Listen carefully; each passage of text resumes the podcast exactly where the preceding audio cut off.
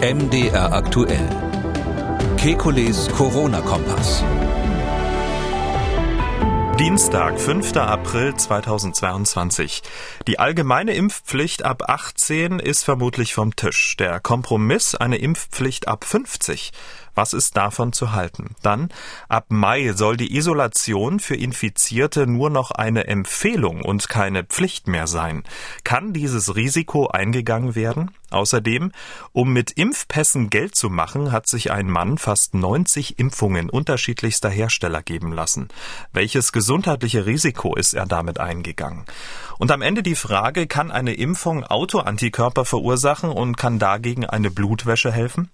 Wir wollen Orientierung geben. Mein Name ist Camillo Schumann, ich bin Redakteur, Moderator bei MDR aktuell das Nachrichtenradio. Jeden Dienstag und Samstag haben wir einen Blick auf die aktuellen Entwicklungen rund ums Coronavirus und wir beantworten Ihre Fragen. Das tun wir mit dem Virologen und Epidemiologen Professor Alexander Kekulé. Ich grüße Herr Kekulé. Hallo Herr Schumann. Zu Beginn der kurze Blick aufs Infektionsgeschehen und da sieht's wirklich gut aus. Die Kurven zeigen nach unten. Die Inzidenz sinkt, wird heute mit 1390 angegeben. Vor zwei Wochen lag der Wert bei fast 2000.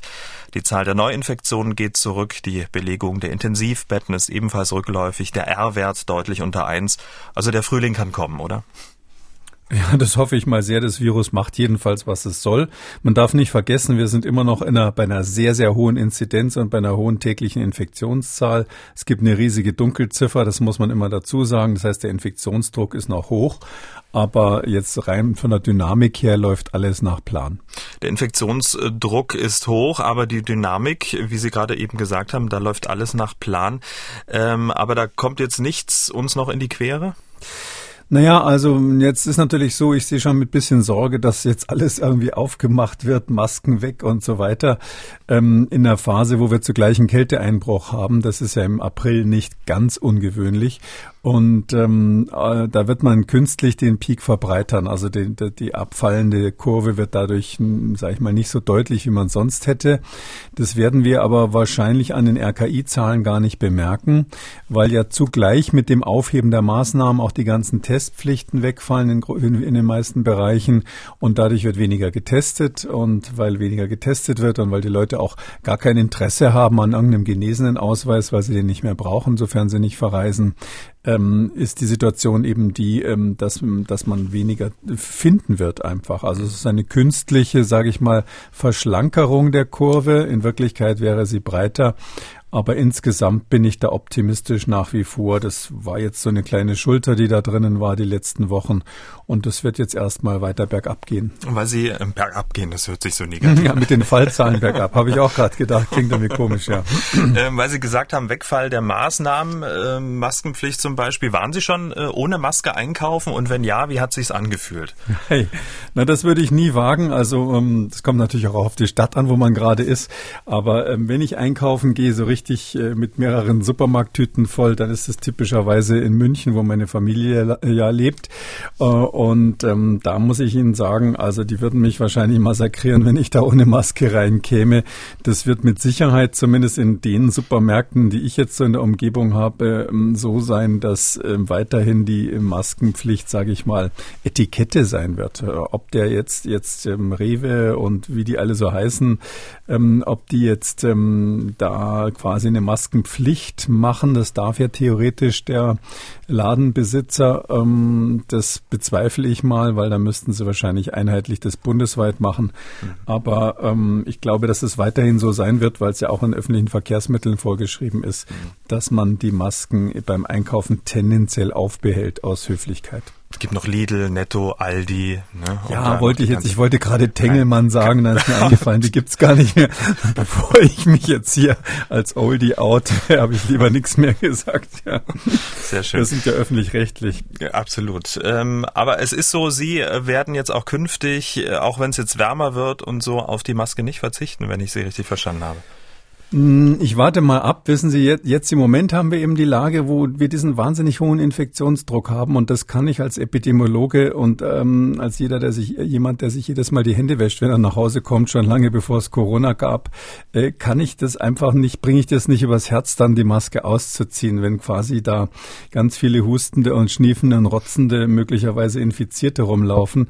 Ähm, das wird im Sommer sich natürlich ändern. Da werden wir dann sehen, dass die Fallzahlen unten sind und da kann man ja dann auch, wie wir es am Anfang dieses Podcasts schon vor langer Zeit mal gemacht hat, so ein bisschen sein individuelles Infektionsrisiko abschätzen.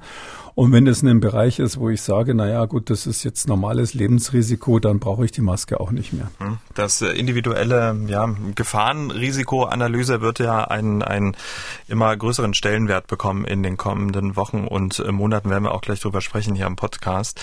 Aber unterm Strich kann man sagen, wenn die Leute dann sehen, wenn Professor Kekulé die Maske dann abnimmt, dann ist Corona vorbei.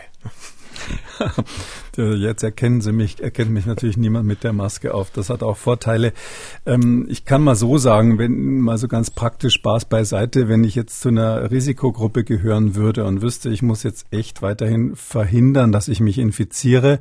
Ähm, das ist ja so, dass die Impfung eben nicht vollständig schützt. Das ist, glaube ich, bekannt. Ähm, dann äh, kann ich schon empfehlen, weiterhin ähm, FFP2-Masken zu tragen. In dem vielleicht, Fall vielleicht sogar welche, die etwas besser sind, ähm, etwas teurere dann zu wählen, die wirklich dicht schließen. Gibt solche, die so ein Kautschukband an der Nase haben, dass es dann wirklich dicht ist. Man kann in so einem Fall, wenn die Maskenpflicht weggefallen ist, natürlich auch ähm, FFP-Masken mit Ventil kaufen. Die haben dann ein Ausatmenventil. Ähm, und ähm, das hat den Vorteil, dass man die wesentlich länger anziehen kann und das auch für Menschen, die es an der Lunge haben, angenehmer ist.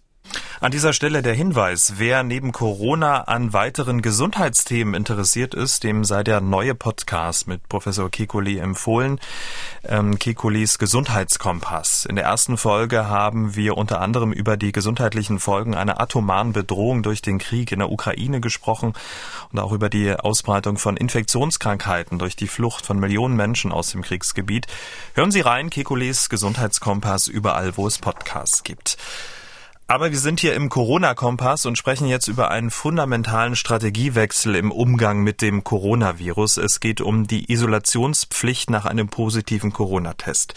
Bisher musste man sich für zehn Tage absondern und konnte diese Isolationszeit mit einem negativen Test verkürzen. Aber aus dem Muss soll ab dem 1. Mai ein Sollte werden. Die Gesundheitsminister von Bund und Ländern hatten sich gestern darauf verständigt, dass Corona-Infizierte und Kontaktpersonen ab 1. Mai in der Regel nur noch freiwillig und für kürzere Zeit in Isolierung oder Quarantäne müssen. Infizierten wird demnach künftig nur noch dringend empfohlen, sich für fünf Tage zu isolieren und Kontakte zu meiden. Für Kontaktpersonen von Infizierten soll es entsprechend gelten und eine Anordnung des Gesundheitsamtes fällt auch weg. Bundesgesundheitsminister Karl Lauterbach hat dazu gesagt, die jetzige Regelung funktioniert zwar, ist aber dauerhaft nicht notwendig. Und die Vorsitzende der Gesundheitsministerkonferenz Sachsen-Anhalts Gesundheitsministerin Petra Grimm-Benne hat erklärt, den geplanten Strategiewechsel der Quarantäne- und Isolationsregeln hin zu mehr Eigenverantwortung halten wir für vertretbar. Herr Kekulé, Sie auch? Ähm, ja, also ich muss ganz ehrlich sagen, mm, also richtig ist, dass ähm, bisher im Moment in der Omikron-Welle natürlich nichts funktioniert. Also die, die Aussage von Herrn Lauterbach, dass die bisherige Regel funktionieren würde, Entschuldigung, die ist Unsinn bei allem Respekt, auch kollegialen Respekt an der Stelle.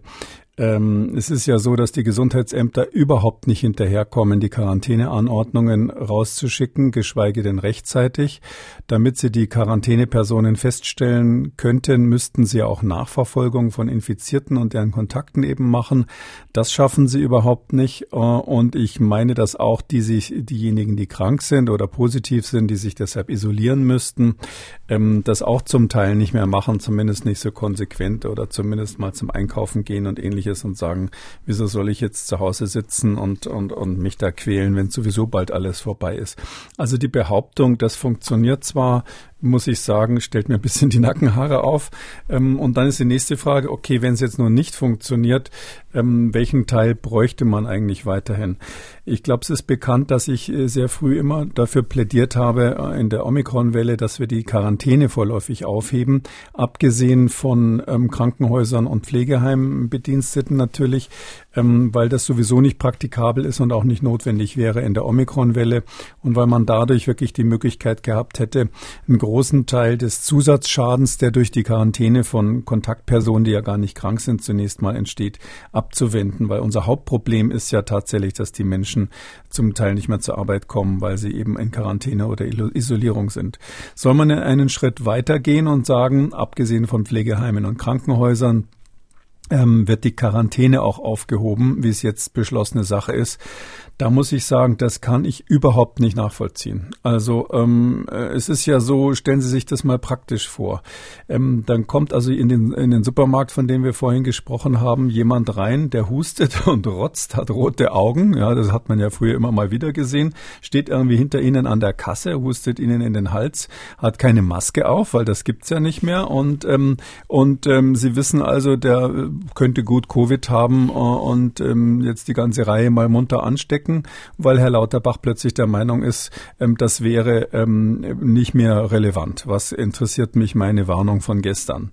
Ähm, das kann ich absolut nicht nachvollziehen und mich, mich schockiert daran am meisten, dass diese ähm, Meldungen ja jetzt lauten auf Empfehlung des Robert Koch Instituts. Also diese wissenschaftliche Begründung ähm, von den Kollegen am Robert Koch Institut, ähm, die, die würde ich gerne mal lesen. Die gibt es natürlich nicht. Und aber es wird behauptet, es sei eine Empfehlung des Robert Koch Instituts, jetzt die, die Isolierung aufzuheben. Ähm, dass man natürlich jetzt ganz praktisch gesehen, vielleicht äh, einschränkend an der Stelle Anfang Mai, das ist ja noch ein bisschen hin.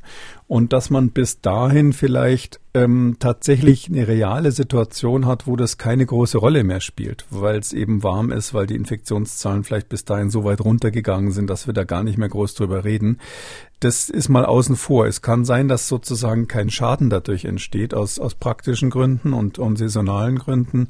Aber ähm, wie man sowas jetzt angeblich noch unter Berufung auf wissenschaftliche Begründungen ähm, jetzt empfehlen kann, das ist nicht nachvollziehbar. Hm. Aber jetzt haben Sie ja gerade eben gesagt, dieses Beispiel mit der mit der mit der Kasse, keine keine Maske auf und da steht äh, hinter einem jemand, der dann äh, rumrotzt.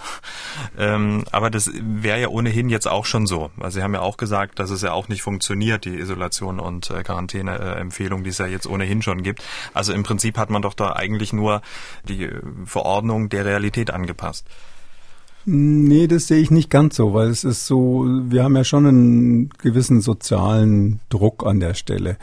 Ähm, das ist ja übrigens auch das, was in dieser Corona-Pandemie weltweit immer das war, was am besten funktioniert hat, wenn es einfach einen sozialen Druck auf die Menschen gab, dies oder das eben zu unterlassen. Das, das sogenannte Wunder in Japan, was eine Zeit lang ja ähm, anders interpretiert wurde, hat eigentlich keinen anderen Grund gehabt, als dass die Leute eben sehr lange sich äh, individuell sehr streng an die Auflagen gehalten haben, auch wenn keiner zugeguckt hat.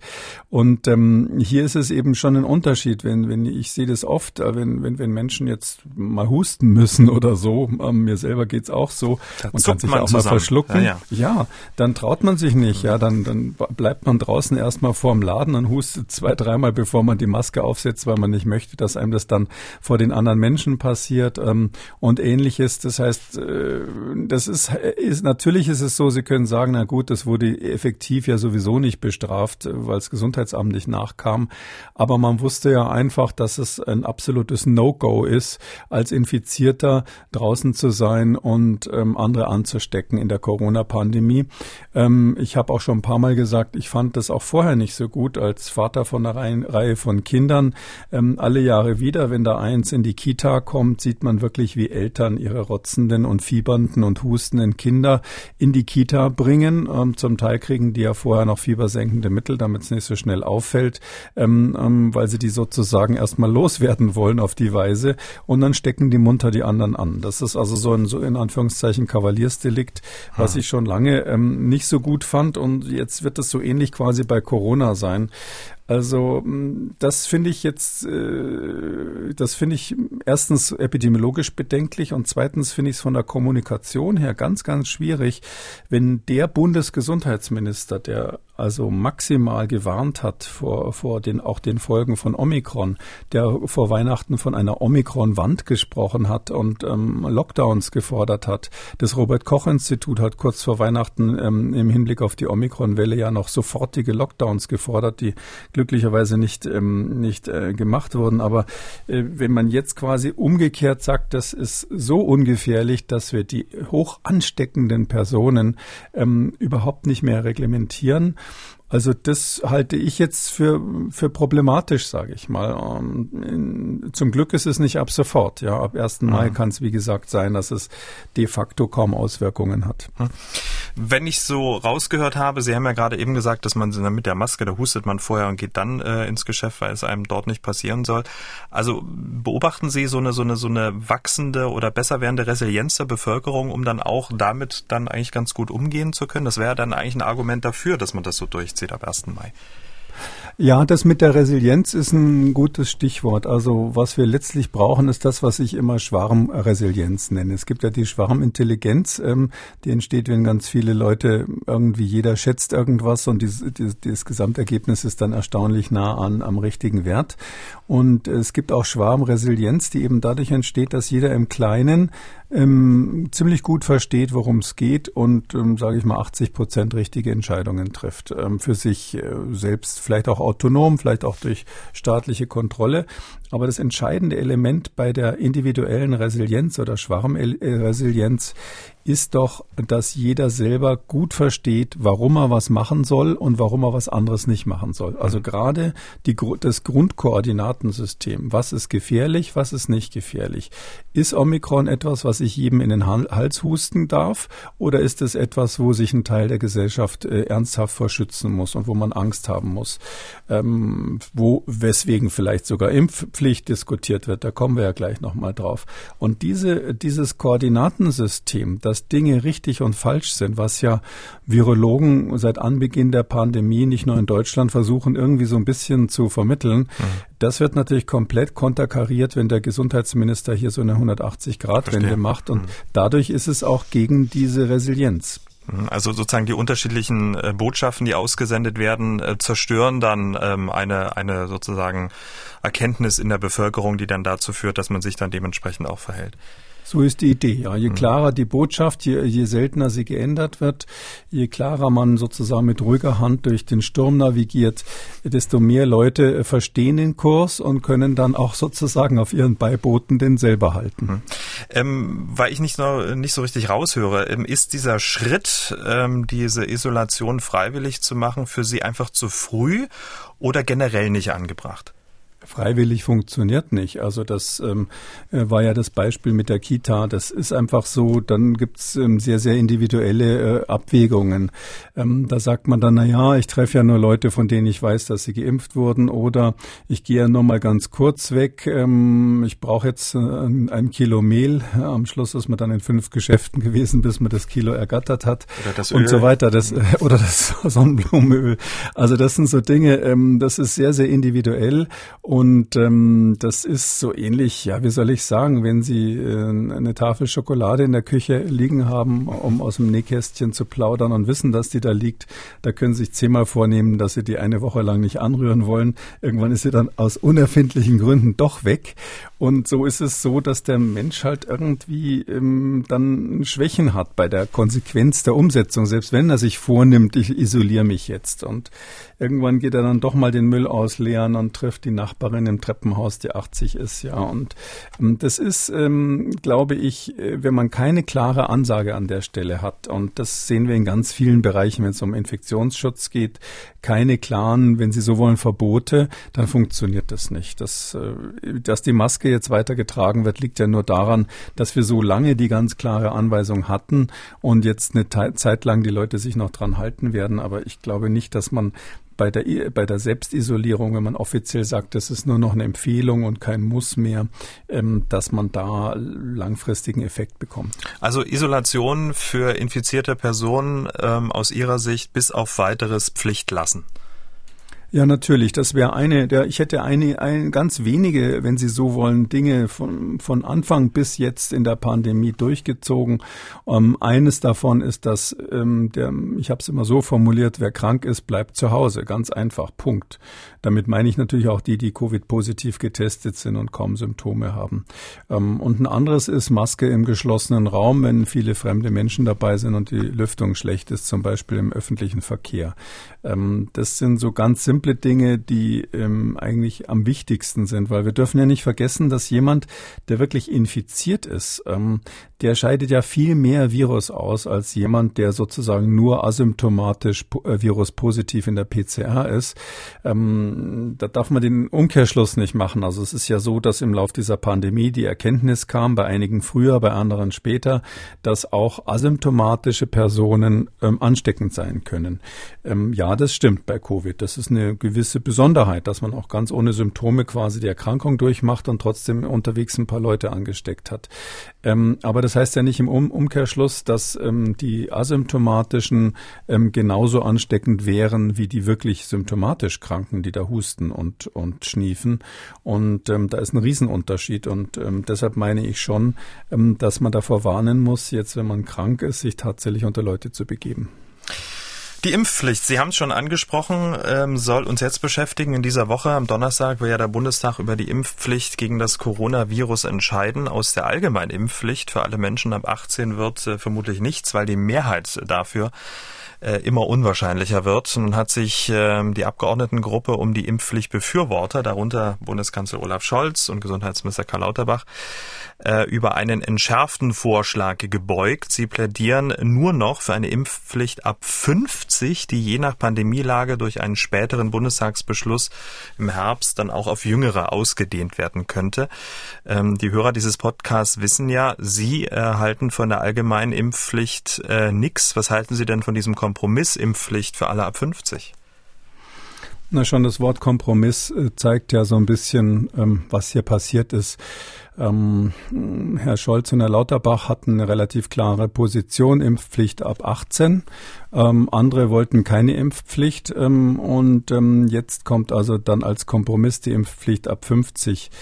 Das ist epidemiologisch natürlich völliger Unsinn. Also man kann jetzt nicht sagen, weil die politischen Parteien hier Gesicht wahren wollen, jeder für sich. Die CDU sagt dann in der Opposition, wir haben jetzt genug ähm, rebelliert, jetzt können wir uns ja irgendwie einigen, weil wir ja gezeigt haben, dass wir gekämpft haben und ähnliches. Mhm. Ähm, Im politischen Berlin weiß man ja auch, und das ist der Prozess in der Demokratie natürlich auch, dass ähm, auch außerhalb des Parlaments diskutiert wird und dass es durchaus eine Rolle spielt, wenn der, die eine Partei äh, das Gesetzesvorhaben der anderen abgeschossen hat, dann gibt es irgendwann mal eine Rache bei der nächsten Vorlage der anderen und so weiter. Das heißt, man will sich mit den Leuten gut stehlen. Jetzt, wo der Sommer kommt, auch mal eine Berliner Weiße irgendwo trinken in den einschlägigen rund, äh, Lokalen rund um den Bundestag.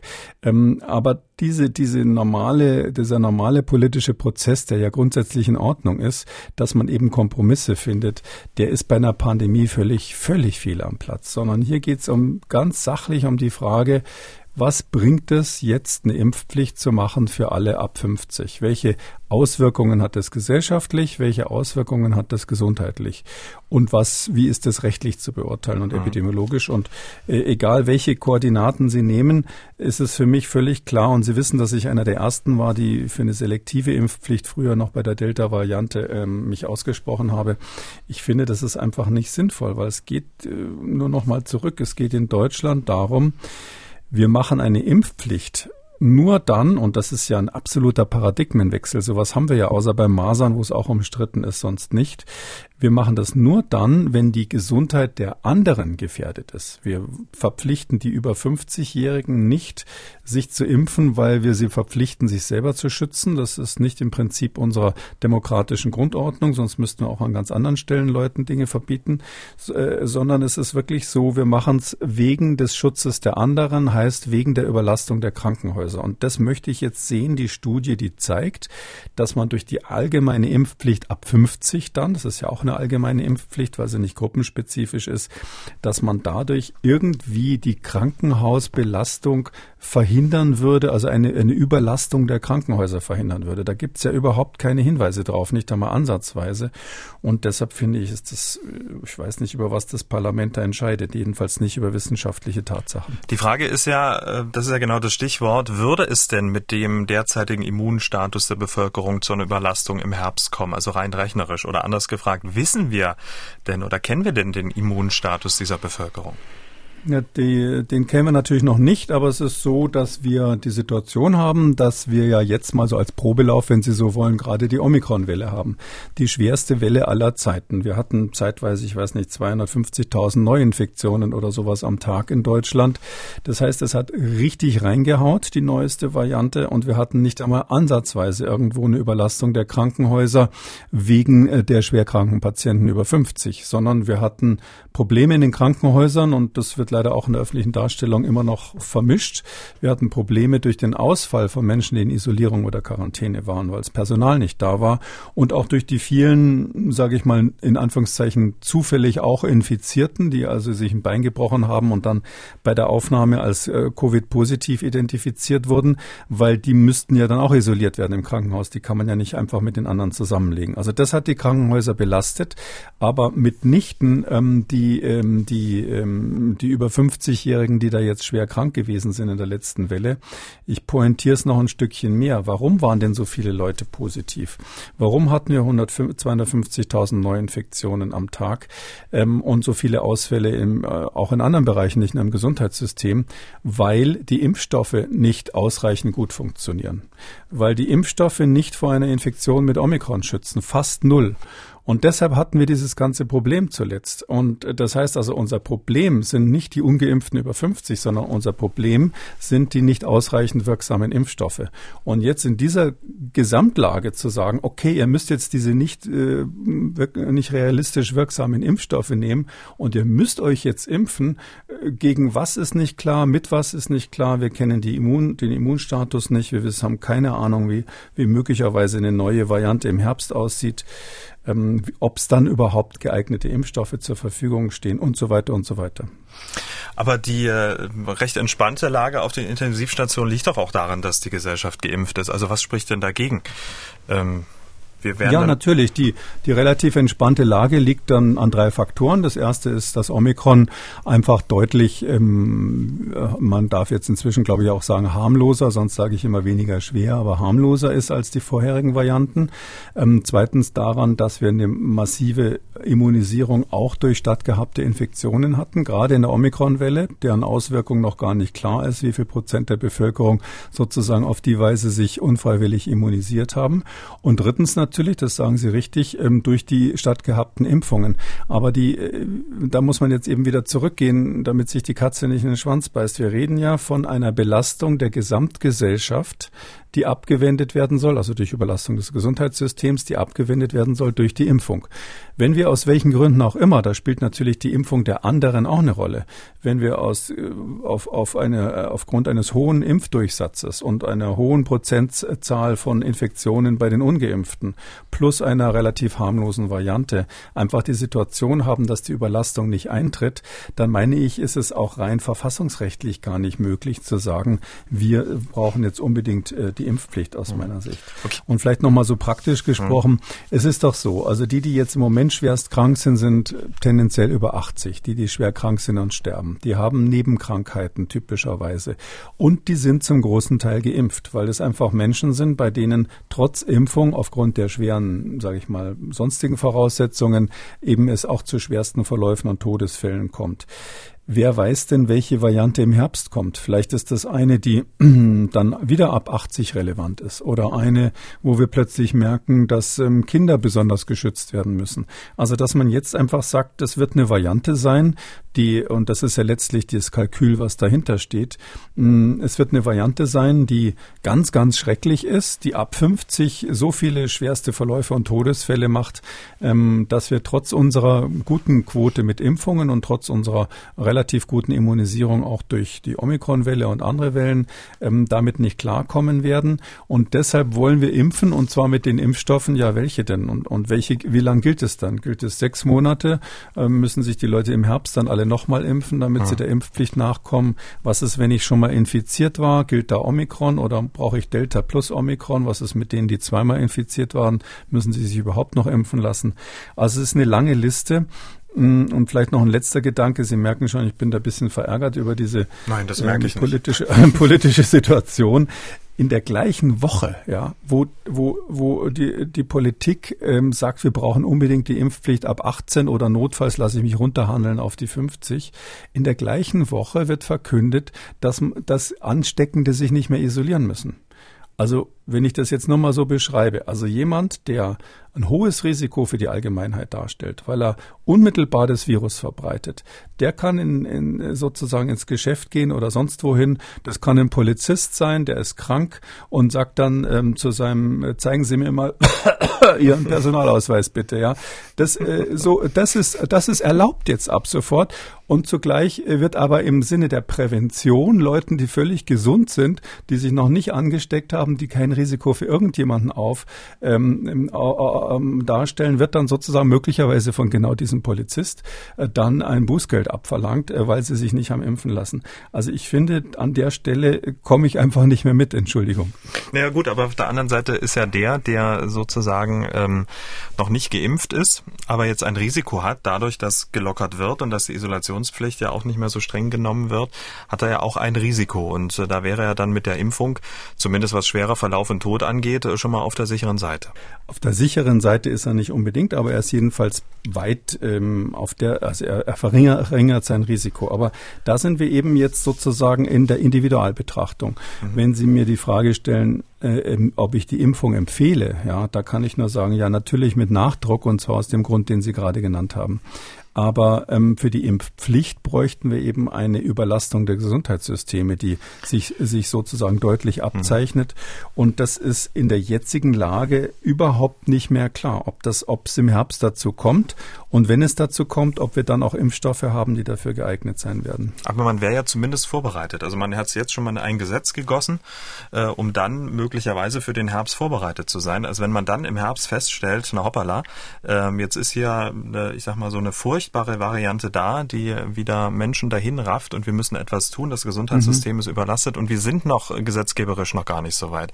Und jetzt hätten naja, wir sie schon. Dann haben wir möglicherweise so auch das, angepasste ja. Impfstoffe und können den Schalter direkt umlegen. Mm, ja, das das ist das, das ist das Lauterbach-Argument. Aber ähm, da muss man ein bisschen aufpassen. Also es ist ja so, also der Bundestag braucht ja nicht lange, um was zu verabschieden. Und in dem Fall ist es zustimmungspflichtig. Das heißt also, das geht innerhalb von weniger als einer Woche, bis das dann sozusagen Gesetzeskraft hat.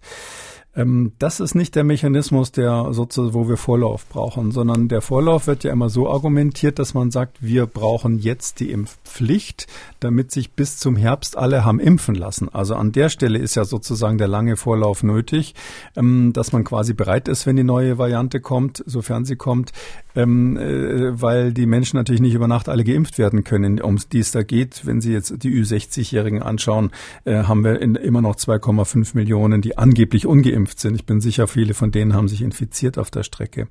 So, aber es ist ja so, dass ähm, Sie genau an der Stelle, wenn Sie jetzt dran denken, wer soll sich denn bitte jetzt impfen, als Vorbereitung auf den Herbst. Was heißt, es denn, was heißt es denn konkret? Ich impfe mich mit einem Impfstoff, wo ich keine Ahnung habe, ob der im Herbst für die Variante geeignet sein wird.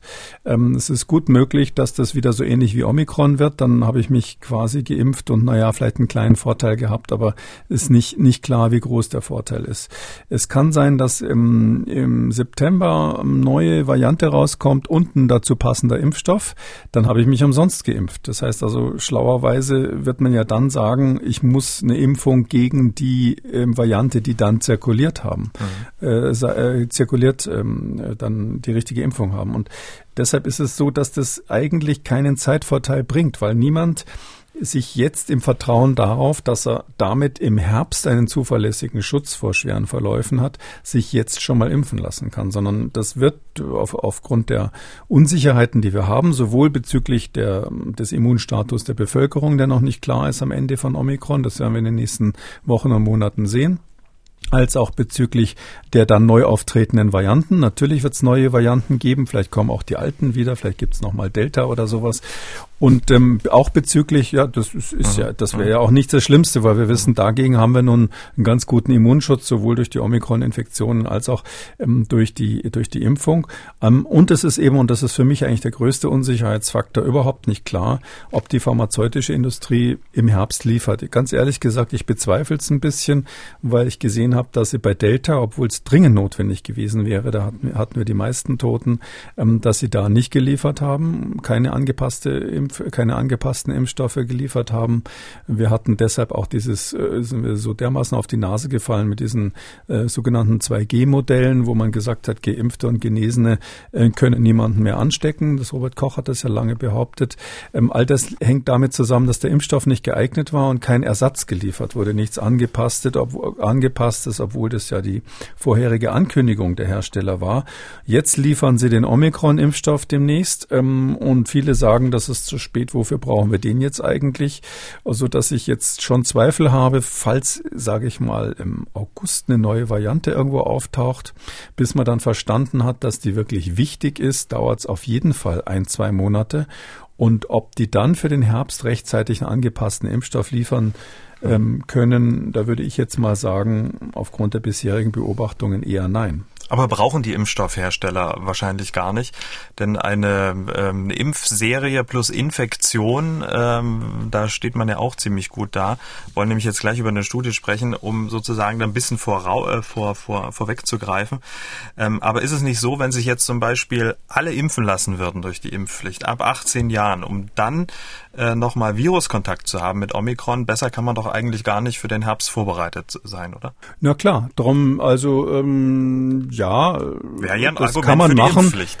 Das, nein, es ist kein Argument für die Impfpflicht, weil die, weil es ein Unterschied ist, ob sie Leute dafür davon überzeugen, dass es für ihre eigene Gesundheit gut ist und sie machen das dann, mhm. oder ob sie ihnen eine Verpflichtung auferlegen. Das ist, das ist für mich ein Riesenunterschied und ähm, ähm, ich glaube auch, dass die Politik da nicht nicht unscharf werden darf. Und ähm, es ist natürlich so, wenn jetzt rein theoretisch reden wir mal wirklich über die Risikogruppen, sie würden diese Impfpflicht ab 50 machen. Ähm, dann ist ja nicht gesagt, weil wir wissen, dass im Moment, sage ich mal, 60 Prozent der Menschen auf den Intensivstationen, vielleicht 70 Prozent sind ja Geimpfte, die also mhm. schwerst krank werden, zum Teil auch sterben. Das heißt äh, nicht, dass man sich nicht impfen lassen soll, sondern das heißt einfach, dass man trotz Impfung gesamtgesellschaftlich eine Belastung des Gesundheitssystems weiterhin hat. Ähm, äh, es gibt niemanden, der sagen kann, dass diese gesamtgesellschaftliche Belastung des Gesundheitssystems, wenn wir unsere momentane Impfquote bei den über 60-Jährigen von knapp 90 Prozent, da sind wir ja schon, also bei den über 60-Jährigen sind fast 90 Prozent äh, vollständig geimpft in Deutschland, wenn wir die jetzt rein theoretisch durch die Impfpflicht, was nochmal ein ganz anderes Thema ist, ob das klappt, auf 100 Prozent treiben würden, wie viel mehr Betten hätten wir dann, weniger Betten hätten wir denn an einem Krankenhaus belegt? Weil ja auch die Geimpften da liegen. Das heißt also, das, das kann sein, dass das, wenn man das am Schluss dann wirklich mal simulieren würde, dann, dass man dann marginale Unterschiede hätte und dafür jetzt quasi gesamtgesellschaftlich diesen, diesen, diesen Frieden letztlich aufzugeben und da natürlich Auseinandersetzungen zu provozieren. Weitere Fälschungen, wir werden nachher noch über einen berühmten Fälscher von Impfausweisen sprechen. Also gibt es eine gewisse Kriminalisierungstendenz, die damit dann, die da eine Rolle spielt. Bis hin eben zu so praktischen Fragen, äh, ob jetzt ist, glaubt jemand denn realistisch, dass die Leute, die sich, ähm, sage ich ganz ehrlich, zu meiner persönlichen Enttäuschung jetzt von dem Proteinimpfstoff Novavax haben nicht überzeugen lassen und die immer noch ungeimpft sind ähm, in, der, in der Risikogruppe. Also über, über 60-Jährige, die sich jetzt immer noch nicht am impfen lassen. Und nehmen wir mal an, dass ein Teil von denen auch nicht infiziert wurde. Glaubt denn jemand, dass die, wenn wir eine Impfpflicht ähm, machen allgemein, dass man die wirklich an die Nadel bekommt? Also ich bezweifle das. Wer sich jetzt seit äh, vielen Monaten quasi da eingegraben hat im Schützengraben und der sich zum Teil ja im Internet mit abstrusen ähm, Dingen bedient, wo erklärt wird, wie gefährlich alle möglichen Impfungen wären, äh, der jetzt nach den RNA-Impfstoffen auch die Proteinimpfstoffe abgelehnt hat, der möglicherweise hm, dann ein Teil dieser Menschen ist ja auch deckungsgleich mit denen, die schon immer so ein bisschen gegen Corona-Maßnahmen war. Das heißt, vielleicht nicht gerade so der überzeugteste Maskenträger, ähm, damit eine hohe Chance hatte, sich anderweitig sowieso zu immunisieren durch eine natürliche Infektion. Glaubt denn jemand, dass man diese Leute jetzt ernsthaft hinterm Ofen rauskriegt? Was werden die denn machen, wenn die Impfpflicht kommt? Also daher muss ich sagen, äh, ich würde sofort, ich wäre sofort für die Impfpflicht und habe das auch bei früheren Pandemien immer gesagt, wenn wir eine schwere Pandemie haben, wenn sowas wie Ebola oder eine andere schwere Erkrankung wirklich so ist, dass wir äh, alle dran sterben, wenn wir uns nicht impfen oder es wirklich eine ganz, ganz massive Gesundheitsbelastung ist für, für die ganze Bevölkerung, dann braucht man die Impfpflicht Impfpflicht. Das ist eine der ganz wenigen Ausnahmen, wo ich das für sinnvoll halte. Aber hier sehe ich nicht einmal ansatzweise ein Argument dafür. Sie haben es ja schon gesagt, tägliche Omikron-Infektionszahlen 250, fast 300.000 pro Tag, dazu eine hohe Dunkelziffer, unzählige Menschen, die ja trotz Impfung infiziert wurden und dann auch mit Symptomen im Bett lagen. Einen besseren Schutz kann man kaum haben. Das jedenfalls ist ungefähr das Ergebnis einer aktuellen deutschen Studie des Impfstoffherstellers BioNTech. An dieser Studie hat auch Sandra Ziesek gearbeitet, Professorin für medizinische Virologie an der Goethe-Uni Frankfurt am Main und auch Podcast-Kollegin. Viele Grüße an dieser Stelle. Die Studie kommt zu dem Ergebnis, eine Durchbruchsinfektion mit Omikron schützt gegen alle bisherigen besorgniserregenden Varianten und nicht nur das. Auch die B-Gedächtniszellen werden variantenunspezifisch angeregt. Das ist doch was was, Herr Kekulé. Was sagen Sie zu diesem Ergebnis? Ja, das ist sozusagen Werbung für Omikron-Infektion, hätte ich fast gesagt, dass das von BioNTech gemacht wurde, macht, äh, zeigt, dass es eine sehr seriöse Studie ist. Ähm, kann man auch sagen, äh, inhaltlich wirklich sehr akribisch aufgearbeitete wissenschaftliche Studie. Äh, hier auch Respekt vor Frau Ziesek, die hat offensichtlich nicht nur den Podcast gemacht, sondern auch im Labor geschuftet nebenbei. Und es ist so, dass, ja, was dabei, was man so, Sie haben es schon gesagt, es geht letztlich um die, ging letztlich um die Frage, warum gibt es so viele Omikron-Durchbrüche? Das ist ja ganz erstaunlich. Und eben letztlich ist die Infektion mit Omikron ähm, für Geimpfte und Genesene, in dem Fall für Geimpfte, möglicherweise von Vorteil. Also hat ein Geimpfter was davon, wenn er sich statt der dritten Impfung, also zweimal Impfung, ähm, dreimal Impfung, statt der dritten sozusagen die Omikron-Variante holt. Ähm, Nochmal, das ist, ähm, ein Virologe würde nie dazu aufrufen, sich freiwillig zu infizieren, aber hier wurde das ähm, an vier Gruppen, die man hatte, ähm, untersucht. Ähm, BioNTech kann er natürlich aus dem Vollen schöpfen. Die haben ja die ganzen klinischen Zulassungsproben, äh, Zulassungsstudien gemacht und da haben sie noch Proben natürlich im Kühlschrank und im Tiefkühler ähm, von in großer Menge, die sie dann auswerten können. Und zusätzlich hatten die so eine ganz interessante Kohorte. Ich weiß jetzt gar nicht, wo sie die her hatten, ob die jetzt aus Frankfurt kam. Ähm, das waren Menschen, die hat man quasi bei der Impfung mit BioNTech dann registriert und einfach weiter verfolgt und gesagt, sie sollen sich melden, wenn sie eine Infektion haben, um eben zu gucken, ähm, was ist, äh, wie reagieren die. Und von denen hatte man dann mm, Blut abgenommen und untersucht die Antikörper da drinnen und zwar ähm, geschaut, ob es quasi, äh, ob die Antikörper da drinnen in der Lage sind, im Labor in verschiedenen Testverfahren ähm, Virus abzufangen, Virus zu neutralisieren, wie wir sagen. Ähm, und zweitens hat man eben parallel zu den Antikörpern, Sie haben es schon gesagt, diese Gedächtniszellen, die B-Gedächtniszellen rausgeholt. Ähm, und die auch untersucht. Ähm, warum ist das mit den Gedächtniszellen so wichtig? Wir haben ja dieses interessante Phänomen, dass wenn der Organismus eigentlich eine Immunität hat gegen etwas und dann kommt das Gleiche nochmal und er kann aber diese, diese, diesen neuen Erreger mit einer kleinen Abwandlung nicht mehr bekämpfen. Dann reagiert der Organismus damit, unser Immunsystem reagiert dann damit, dass es die Antikörperantwort aufweitet. Auch die zelluläre Antwort gegen Infektionserreger, aber hier geht es mal um die Antikörper, die ja von den B-Zellen bzw. Nachfolgern der B-Zellen gebildet werden.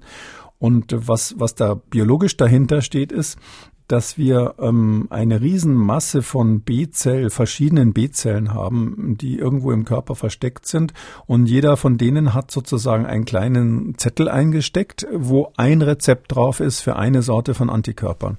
Und die werden dann in den Lymphknoten in bestimmten Regionen der, der, der Lymphknoten, in den sogenannten Keimzentren der Lymphknoten, werden die dann aktiviert, wenn es zu so einer Reinfektion kommt oder zu so einer Durchbruchsinfektion mit Omikron in dem Fall.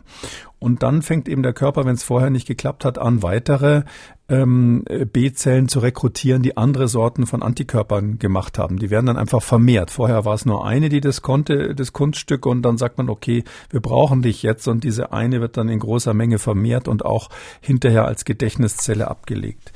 Ähm, das, das nennen wir Plastizität der, der Immunantwort. Die ist also plastisch. Das heißt, die kann sich verändern, wenn sich die Viren verändern, so als wenn man verschiedene Virustypen abkriegt. Und wir wissen aber, dass wenn man bei Impfungen immer wieder den gleichen Impfstoff gibt, so Boostern, nochmal Boostern, nochmal Boostern, was ja jetzt so die neue Mode ist, dass wir dann manchmal hm, die Plastizität der Immunantwort einschränken. Dass also durch mehrere Impfungen ähm, das hm, sozusagen das, das, das Immunsystem dann sich auf diesen Impfstoff verkapriziert und nicht mehr so flexibel ist, wenn sie kleinere Veränderungen sind. Ja, wir sprechen dann auch, das haben wir hier schon mal angesprochen, von der originären antigenischen Sünde. Original Antigenic Sin heißt das Stichwort dazu. Und das heißt also, dass das Immunsystem sich zu sehr dann darauf verlässt, was es bisher schon kann. Und das wollte man hier sehen. Man wollte gerne sehen bei dieser Untersuchung, ist durch unsere BioNTech-Impfungen in dem Fall die Plastizität eingeschränkt? Kann jemand, der zweimal BioNTech abgekriegt hat, wenn er dann Omikron-Infektion hat, also einen Durchbruch, kann der dann flexibel noch reagieren, trotzdem noch, indem er ganz neue Antikörper macht? Mhm. Und ähm, das ist ja hier gezeigt worden. Was ich mich jetzt frage, ist, ähm, wenn man jetzt eine dritte, vierte ähm, mRNA-Impfung zum Beispiel mit BioNTech macht, ähm, ähm, ist dann trotzdem die Flexibilität da äh, oder ist es bei ähm, einer Viruskonfrontation, jetzt zum Beispiel Omikron, wesentlich besser? Ja, genau den Unterschied haben die sich rausgeguckt. Also das waren vier Gruppen, aber ich sage jetzt nochmal zwei, die hier relevant sind. Das eine war eine Gruppe, die ist ähm, dreimal mit BioNTech geimpft worden und hat keine Omikron-Infektion gemacht. Und die anderen haben statt der dritten Impfung eben Omikron bekommen, und aus Versehen natürlich. Und das Interessante, was man da sieht, ist folgendes. Die, der, der Immunschutz gegen Omikron ist in beiden Fällen ähnlich gut. Ja, klar, mit der Omikron-Infektion ticken besser, aber das ist nicht so wichtig, zumal der so sowieso unterm Strich lausig ist, weil BioNTech halt nicht so gut gegen Omikron schützt, das ist ja bekannt. Aber das, das interessante Ergebnis ist, bei der Omikron-Infektion, also zweimal geimpft und dann einmal Omikron-Infektion drauf, hatte man jetzt plötzlich nicht nur gegen die Omikron-Typen, sondern gegen den Wuhan-Typ, das ursprüngliche Wuhan-Virus, ähm, zweitens gegen den Alpha-Typ, gegen Beta, was es irgendwo in Südafrika mal gab, gegen Delta, was wir hier auch hatten und, ähm, das fand ich besonders interessant, auch gegen das SARS-Virus von 2003, SARS-CoV-1 quasi, ähm, dass wir auch gegen das ähm, einen guten Immunschutz haben und zwar in allen Fällen durch Omikron wesentlich besser als durch die dritte Impfung. Das heißt, die Omikron-Infektion holt dadurch, dass es eben aus meiner Sicht dadurch, dass es ein echtes Virus ist und dadurch, dass es dem Immunsystem nochmal was anderes präsentiert als immer nur die gleiche Impfung, holt im Sinne von Ausweitung des Spektrums wesentlich mehr raus. Ähm, die Autoren sprechen hier sogar von einem äh, von einer Pansa-Beco-Virus neutralisierenden Aktivität.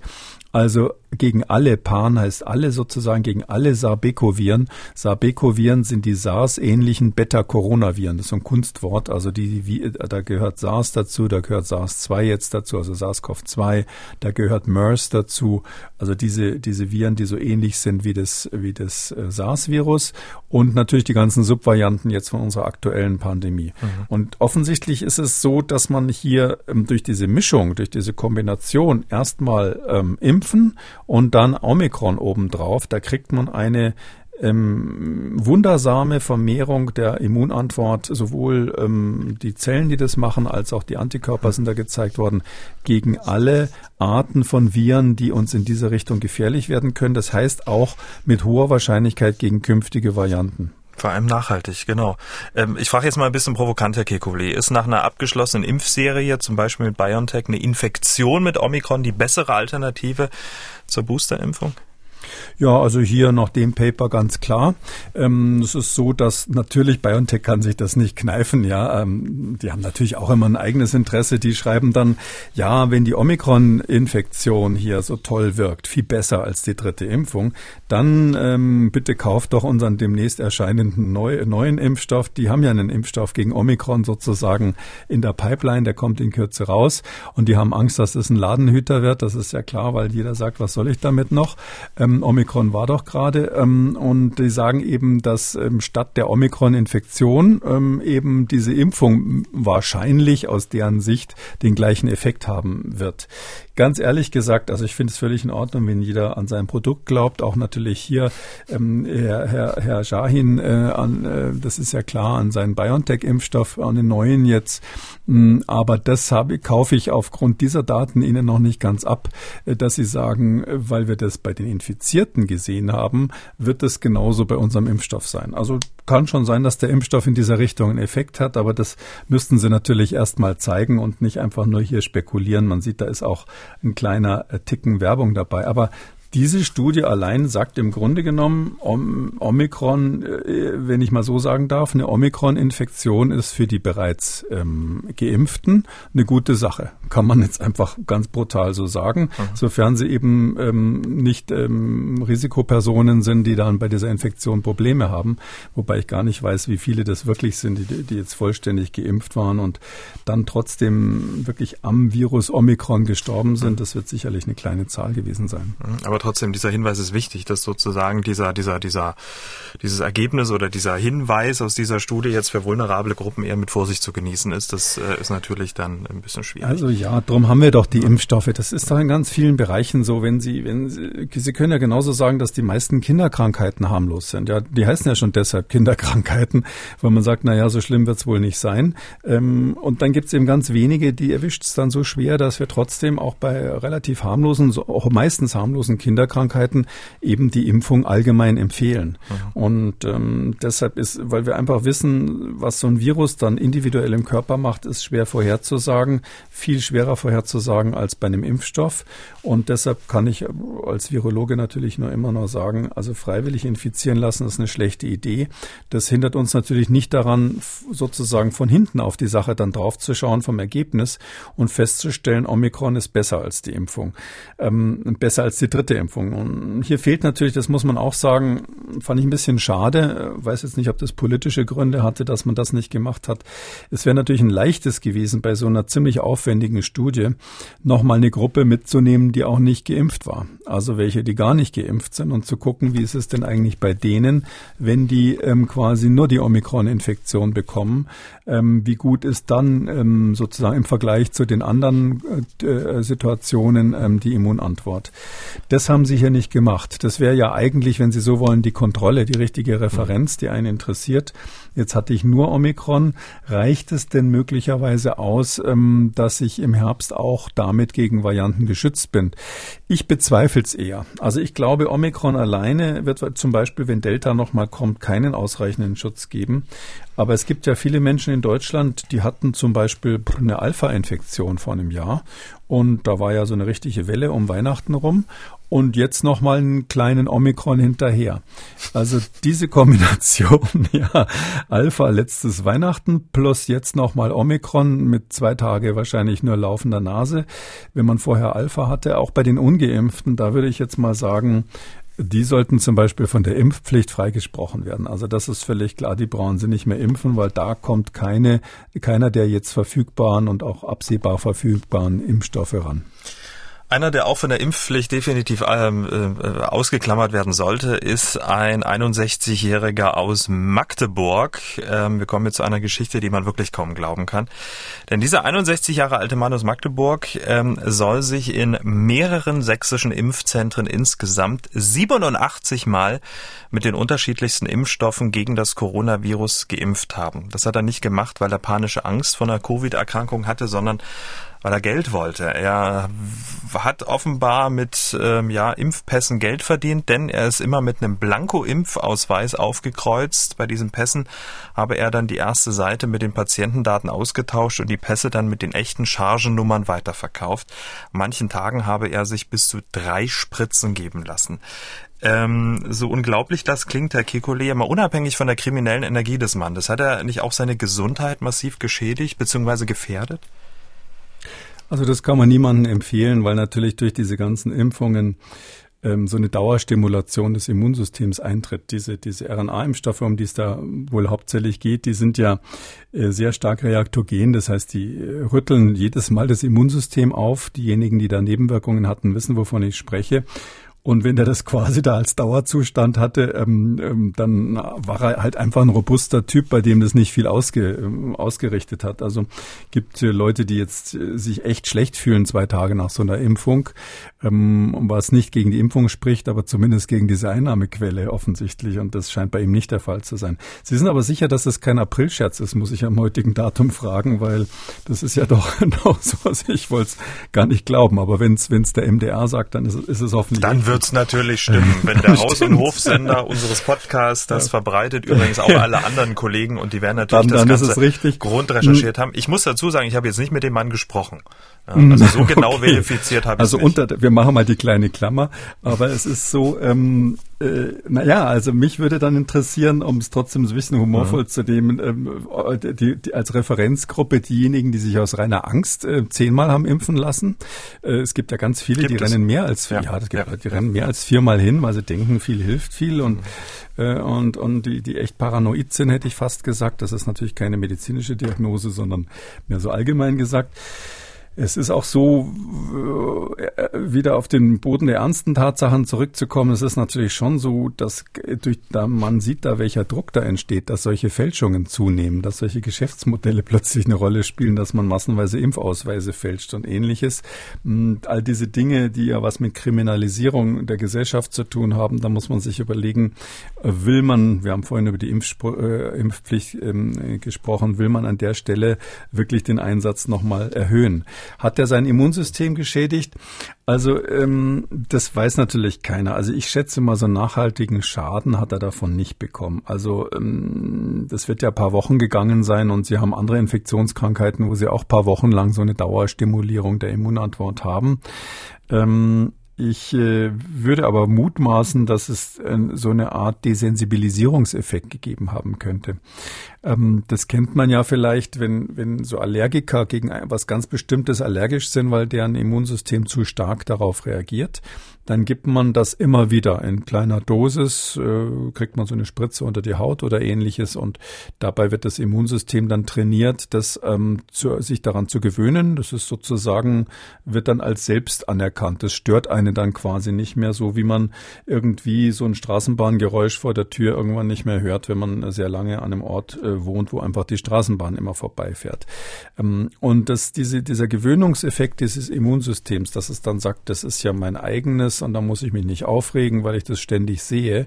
Ähm, das ähm, passiert natürlich auch, wenn Sie immer mit dem gleichen Zeug impfen. Und also 90 Mal geimpft, da würde ich sagen, ist die Wahrscheinlichkeit hoch, dass er da eine Desensibilisierung hat. Das heißt also vielleicht sogar schlechter auf eine Infektion reagieren würde als ursprünglich.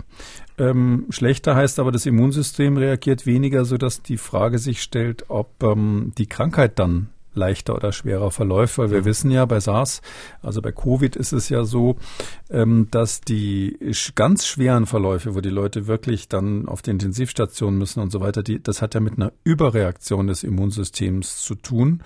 Und die hat er wahrscheinlich durch diese Desensibilisierungsaktion ähm, nachhaltig vermieden, so dass es sein kann, dass sich bei ihm so ein Virus ganz gut vermehren würde, aber er davon kaum was merkt. Also der Mann hat auf jeden Fall eine super Einnahmequelle, wenn er jetzt dann hier seine Strafe gezahlt hat und ähm, wahrscheinlich das Geld für die gefälschten Impfausweise zurückgeben muss, dann kann er sich als Versuchskaninchen im Labor melden, weil das da hätten sicher viele Interesse dran, ähm, ihn da mal zu untersuchen.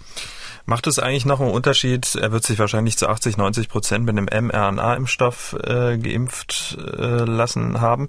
Ähm, dann wird ja auch ein Proteinimpfstoff dabei gewesen sein von Novavax, äh, ein Vektorimpfstoff von Astra und alles, was da noch so rumgeistert. Also unterschiedliche Arten, unterschiedliche Reaktionen dann auch im Körper? Ähm, na, am Anfang hat man durch unterschiedliche Impfstoffe schon den Effekt, dass es, dass das, die Immunantwort sich ausweitet. Also die, die, ersten vier, fünf Impfungen, würde ich mal sagen, haben sicherlich zu einer Verbesserung der Immunantwort geführt. Ähm, bei den Vektorimpfstoffen haben wir das Phänomen, dass es immer zugleich eine Immunität gegen das Virus gibt, in dem, das sind ja Viren, die umgebaut wurden, ähm, dass es gegen das Virus, was da umgebaut wurde, einen, äh, quasi eine Reaktion gibt gegen den Vektor selber. Also das ist in dem Fall typischerweise so ein Adenovirus. Und dadurch, dass man auch eine Immunantwort gegen den Vektor hat, ist es so, dass schon die zweite Impfung bei Vektorimpfstoffen kaum noch was bringt. Die dritte, vierte dann schon überhaupt nicht mehr. Ähm, das heißt also, da kommt schon ein bisschen drauf an, was er macht, in welcher Reihenfolge. Aber unterm Strich würde ich mal sagen, ja, das wäre eine ganz interessante Untersuchung. Ob der jetzt ähm, zum Beispiel deutlich mehr Antikörper hat, wenn man das mal messen würde, einfach nur IgG gegen, äh, gegen S-Protein von, von SARS-CoV-2, ob der deutlich mehr Antikörper hat als jemand, der sich ganz normal grundimmunisieren hat lassen oder jemand, der einmal eine Infektion durchgemacht hat, das ist gar nicht klar. Kann sein, dass der in einem ganz normalen Bereich ist, weil eben das Immunsystem dann irgendwann sagt, nö, das, das kenne ich doch schon, da rege ich mich doch gar nicht mehr auf. Ähm, das ist wahrscheinlich ein Teil meines eigenen Körpers, was ich hier sehe, und, und dann wird eben keine Immunantwort mehr angeschoben. Okay, da sind wir mal gespannt. Vielleicht gibt's ja eine Folgeberichterstattung, wie es dem Mann so geht in ein paar Wochen, weil er muss ja jetzt aufhören mit seinem Nebenverdienst und mal sehen, wie der Körper sich dann in den nächsten Wochen dann akklimatisiert. Das wird sein größeres Problem sein. Mal gucken. Alle Studien, Preprints, wissenschaftliche Stellungnahmen etc., die wir hier im Podcast besprechen, können sich auch nochmal persönlich auf der Couch äh, zu Gemüte führen, denn in der Schriftversion dieses Podcasts verlinken wir das alles unter jeder Folge zu finden unter Audio und Radio auf mdr.de. Damit kommen wir zu den Fragen unserer Hörerinnen und Hörer. Wir haben eine Mail von Florian bekommen. Er schreibt, Moin, bei uns, besch äh, uns beschäftigt eine Frage seit circa vier Wochen steigen laut RKI Wochenbericht bei uns in Niedersachsen die Zahlen von Alpha und Delta wieder an. In dieser Woche Delta bei 8,5 Prozent, somit geht der Omikron zurück. Auch in anderen Bundesländern ist neuerdings zu beobachten, dass immer wieder die Alpha-Variante festgestellt wird, auch wenn auch nicht so stark wie Niedersachsen. Können Sie das erklären und bedeutet das nicht auch, dass Corona dadurch wieder gefährlicher wird, da ja die Angst immer da ist, im Herbst könnte eine neue Variante oder sogar Delta zurückkommen. Aber so wie es aussieht, könnte auch Alpha zurückkommen. Wir würden uns sehr freuen, ähm, unsere Beobachtung bewerten, bewertet zu bekommen in Ihrem Podcast. Und ich habe mal geschaut, es ist in der Tat so seit 10. März äh, Niedersachsen die Delta-Variante ähm, laut Sequenzierungsbericht bei 0,8 äh, Prozent und dann am 31.3. Wochenbericht, das war der letzte, bei 8,5 Prozent. Alles sehr geringe Zahlen, muss man dazu sagen. Naja, wir haben insgesamt einen massiven Anstieg der Fallzahlen, das ist klar. Und ähm, es ist so, dass das aller, allermeiste davon Omikron ist. Hm, man hat ja gesagt, so bundesweit liegt es über 99 Prozent. Ähm, da muss man jetzt die Frage stellen, in welchen Fällen wird sequenziert. Also im Zweifelsfall macht man so eine Sequenzierung jetzt als klinischer Arzt, wenn es jetzt nicht eine Stichprobe, eine Zufallsprobe ist, macht man das natürlich dann, wenn man sieht, dass der Krankheitsverlauf irgendwie besonders schwer ist. Ähm, sodass schon sein kann, dass man durch die, Fra durch die Auswahl der zu sequenzierenden Proben ähm, die schwereren Verläufe und damit eher natürlich Delta oder Alpha rauszieht. Also dass es so eine Art Filtereffekt gibt. Ähm, die, Stich die Proben sind ja auch sehr klein. Also da in Niedersachsen hm, lag jetzt die Gesamtzahl der Delta-Fälle irgendwie unter 10, auch bei, der, auch bei den 8,5 Prozent. Das heißt, wenn Sie 100 sequenziert haben, dann ist das natürlich noch nicht wirklich repräsentativ für die Gesamtheit der Infektionen. Ich würde deshalb aus diesem ersten Ergebnis hier nicht schließen, dass wir jetzt schon eine Renaissance von Alpha und Delta haben. Ähm, klar, es, man kann sich in bestimmten kleineren Teilen der Gesellschaft, so in so Infektionsblasen, kann man sich das so vorstellen. Es gibt ja immer so Gruppen von Menschen, die das Virus untereinander austauschen, weil sie enge soziale Kontakte haben. Wenn jetzt in so einer Gruppe quasi äh, wirklich ähm, BA1 und BA2 durchgelaufen sind, also die Omikron-Variante durch ist, ähm, dann können die sich ja akut ähm, nur noch mal mit was anderem infizieren. Und wenn die sich weiterhin riskant verhalten, haben sie natürlich eine Chance als nächstes in ihrem äh, Club ähm, dann ähm, Delta weiterzugeben oder Alpha weiterzugeben. Drum wird es lokal schon solche Effekte geben, dass man so einen kleinen Ausbruch hat, wo man sagt, Mensch, da sind relativ viele Alpha-Fälle zum Beispiel dabei. Und ähm, was, was im Kern dahinter steht, ist, äh, im Herbst ist es durchaus möglich, dass wir sagen, der Anteil von zum Beispiel Alpha und Delta ist dann hoch im Vergleich zu jetzt, weil wir ja gegen Omikron uns im Großen und Ganzen gerade durchimmunisieren durch diese massive Welle. Oder zumindest der Teil der Bevölkerung, der überhaupt empfänglich ist für Infektionen, sich durch, äh, durchimmunisiert. Ähm, und daher kann sein, dass wir im Herbst wieder höhere Anteile der anderen Varianten haben. Aber wie gesagt, das wäre nichts, was mich jetzt besonders beunruhigen würde, wenn wir insgesamt einen guten Immunstatus haben durch Impfungen und auch ähm, genesene Personen. Glaube ich, ist das nicht das Problem, das, wovor wir Angst haben müssten oder was wirklich die Sorge wäre, ähm, insbesondere von einigen Kollegen von mir, die das ernster nehmen als ich, die sagen halt, es kann so eine echte Mördervariante im Herbst kommen, die dann nicht eben Alpha Delta ist, sondern Omega, oder ähnliches, neuer Buchstabe und die dann zum Beispiel die hochinfektiösen Eigenschaften von Omikron und die ähm, krankmachenden Eigenschaften von Delta oder Alpha miteinander vereinigt. Wenn sowas käme, hätten wir wirklich ein Problem. Ähm, einige sehen das als wahrscheinlich an und sind, gehören deshalb eher zum Team Warnung. Und andere, zu denen ich eher gehöre, glauben, dass das kein sehr wahrscheinliches Szenario ist, aber man muss es natürlich im Auge behalten. Dann hat dieser Hörer angerufen. Er hat einen MDR-Beitrag zu Impfkomplikationen gesehen. Den werden wir auch verlinken in der Schriftversion dieses Podcasts. Darin hieß es, dass äh, manche Patienten nach Impfung Autoantikörper gebildet hätten. In einem Nebensatz hieß es dann, eine Behandlungsmöglichkeit wäre eine Blutwäsche, die aber rund 15.000 Euro kostet und deren Kosten von der Krankenkasse nicht übernommen werden. Dazu hat der Hörer folgende Frage. Da ist halt meine Frage, so, soweit ich halt in der Immunologie weiß, ist es ja so, dass die Antikörper nicht einfach kurzfristig gebildet werden, also jetzt vor allem diese neutralisierenden Antikörper des Immunglobulin G, sondern eben über solche sogenannten B-Gedächtnislymphozyten gebildet werden, die eben im lymphatischen Gewebe und Knochenmark dann verbleiben und im Rahmen der sekundären Immunantwort die Antikörper eben beim erneuten Erregerkontakt wiederbilden. Verhält es sich bei diesen Autoantikörpern genauso? Also, weil ich kann mir jetzt auch kaum vorstellen, dass die da jetzt sich nicht in Gedächtniszellen differenzieren und wäre dann die Blutwäsche nicht sinnlos, weil sie dann eben natürlich wieder gebildet werden können oder oder warum funktioniert dann diese Blutwäsche überhaupt? Spannende Frage. Erstmal Auto, ja, ja, ja. erstmal Autoantikörper nach Impfung. Ähm, ja, das gibt's tatsächlich. Das ist, ist gibt's aber nach vielen Impfungen ähm, gibt's einfach Antikörper, die blöderweise zufällig äh, so aussehen, dass sie eben nicht nur den Impfstoff wiedererkennen, in dem Fall halt das S-Protein, das Spike-Protein von SARS-CoV-2, sondern dass sie ähm, eine Überlappung haben sozusagen bei dem, was sie binden können mit irgendwelchen körpereigenen Substanzen. Meistens sind es die Innenseiten der Gefäßwände oder ähnliches. Dann kommt es zu Entzündungserscheinungen und zu Nebenwirkungen. Glücklicherweise werden diese Autoantikörper natürlich vom Organismus äh, als solche dann wiederum erkannt. Da gibt es Steuerungsmechanismen, die sehen, dass so ein Antikörper da aberrant ist, also was tut, was er nicht soll. Und deshalb vermehren sich eben bei denen die Memory Cells, wenn es alles richtig läuft, wenn das Immunsystem so funktioniert, wie man das haben will, eben gerade nicht. Also diese Gedächtnis-B-Zellen, über die haben wir ja vorhin auch bei der Studie von Frau Zizek und BioNTech gesprochen. Ähm, diese Gedächtnis-B-Zellen, die sollten dann eigentlich nicht in großer Menge über längere Zeit quasi vorhanden sein, weil der Körper sich ja dann selber schaden würde. Klar gibt's immunologische Erkrankungen, chronische Autoimmunerkrankungen, bei denen das nicht funktioniert, aber das sind natürlich dann Menschen, die haben halt eine Autoimmunerkrankung. Also bei denen ist dann halt am Immunsystem, wenn man so grob sagen darf, irgendwas kaputt, dass zum Beispiel die Schilddrüse angegriffen wird oder ähnliches. Vielleicht kann man zur Impfung äh, bei SARS-CoV-2 nochmal sagen, also diese, die, die Autoantikörper, die man da gelegentlich mal findet, das ist eine absolute Minderheit. Das ist eine Rarität. Es wurden inzwischen über eine Milliarde Menschen weltweit geimpft mit dem BioNTech-Impfstoff alleine. Und ähm, das ist ganz, ganz selten, dass man sowas mal findet. Und das ist in der Regel auch vorübergehend, das Phänomen.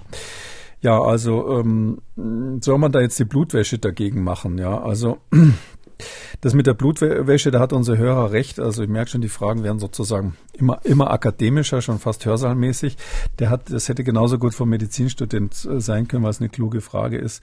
Also Blutwäsche macht man ja, oder auch Apherese, wie die Fachleute dazu sagen, macht man ja immer dann, wenn man irgendein Gift aus dem Blut entfernen will. Irgendwas, was dem Körper schadet. Da gibt's ganz viele Sachen. Also Antikörper sind nur eine Variante, schädliche Antikörper. Ähm, man macht es tatsächlich bei bestimmten Vergiftungen. Äh, man macht es auch ähm, bei Fettstoffwechselstörungen, äh, wenn man merkt, dass bestimmte äh, Fettarten im Blut einfach zu viel sind und dadurch die Gefäße verkalken und ähnliches. Ähm, und ähm, da fischt man also die Antikörper raus und das ist richtig, sofern die weitergebildet werden. Und äh, da, da, dann ist die Situation, dass man natürlich momentan was abschöpft und es bildet sich leider wieder nach. Deshalb kann man grundsätzlich sagen, jede Blutwäsche ist als Therapie immer eine symptomatische Therapie, wie wir sagen. Die greift an den Symptomen an und nicht an der Ursache. Ähm, nur ist es eben so, dass Autoantikörper nach einer Impfung, wenn sie denn mal auftreten, ich glaube, das Problem wird massiv übertrieben von Impfkritikern. Äh, wenn sie denn mal auftreten, dann ist es so, dass das eben kurzzeitig ist und sich die Frage stellt, muss man deswegen jetzt eine Blutwäsche machen, um da die Zahl zu reduzieren, weil die normalerweise von selber wieder verschwinden. Nicht wie bei einer chronischen Autoimmunkrankheit, wo es ja auch eine Reihe gibt, wenn ich jetzt denke an so Krankheiten, wo wirklich chronisch die Gefäße angegriffen werden und man deshalb ständig äh, kleine Trompen in den Gefäßen hat und ähnliches oder bestimmte neurologische Erkrankungen. Äh, viele wissen wahrscheinlich, dass die Multiple Sklerose auch so eine Autoimmunkrankheit ist, wo man übrigens auch versucht, mit der Blutwäsche ähm, zu therapieren, leider mit wenig Erfolg. Ähm, es ist so, dass man bei, im Gegen bei diesen Krankheiten hat man eben chronisch die Bildung der falschen Antikörper, weil sich wirklich Gedächtniszellen dazu gebildet haben. Uns ist ganz mühsam, die wieder loszuwerden. Bei so einer spontanen Fehlreaktion nach einer Impfung, wenn sie mal auftritt, sind die Autoantikörper meistens nur vorübergehend und gehen von selber wieder weg. Damit sind wir am Ende von Ausgabe 296. Vielen Dank, Herr Kekulé. Wir hören uns dann am Samstag dann zu einem Fragen-Spezial. Bis dahin. Bis dann, Herr Schumann. Tschüss. Sie haben auch eine Frage und wollen was wissen? Dann rufen Sie uns an, kostenlos 0800 322 00. Kekules Corona-Kompass als ausführlicher Podcast unter Audio und Radio auf mdr.de, in der ARD-Audiothek, bei YouTube und überall, wo es Podcasts gibt. Für alle anderen Fragen rund ums Thema Gesundheit empfehlen wir Ihnen den neuen Podcast mit Professor Kekulé, Kekules Gesundheitskompass, auch überall, wo es Podcasts gibt. MDR aktuell. Kekules Corona-Kompass.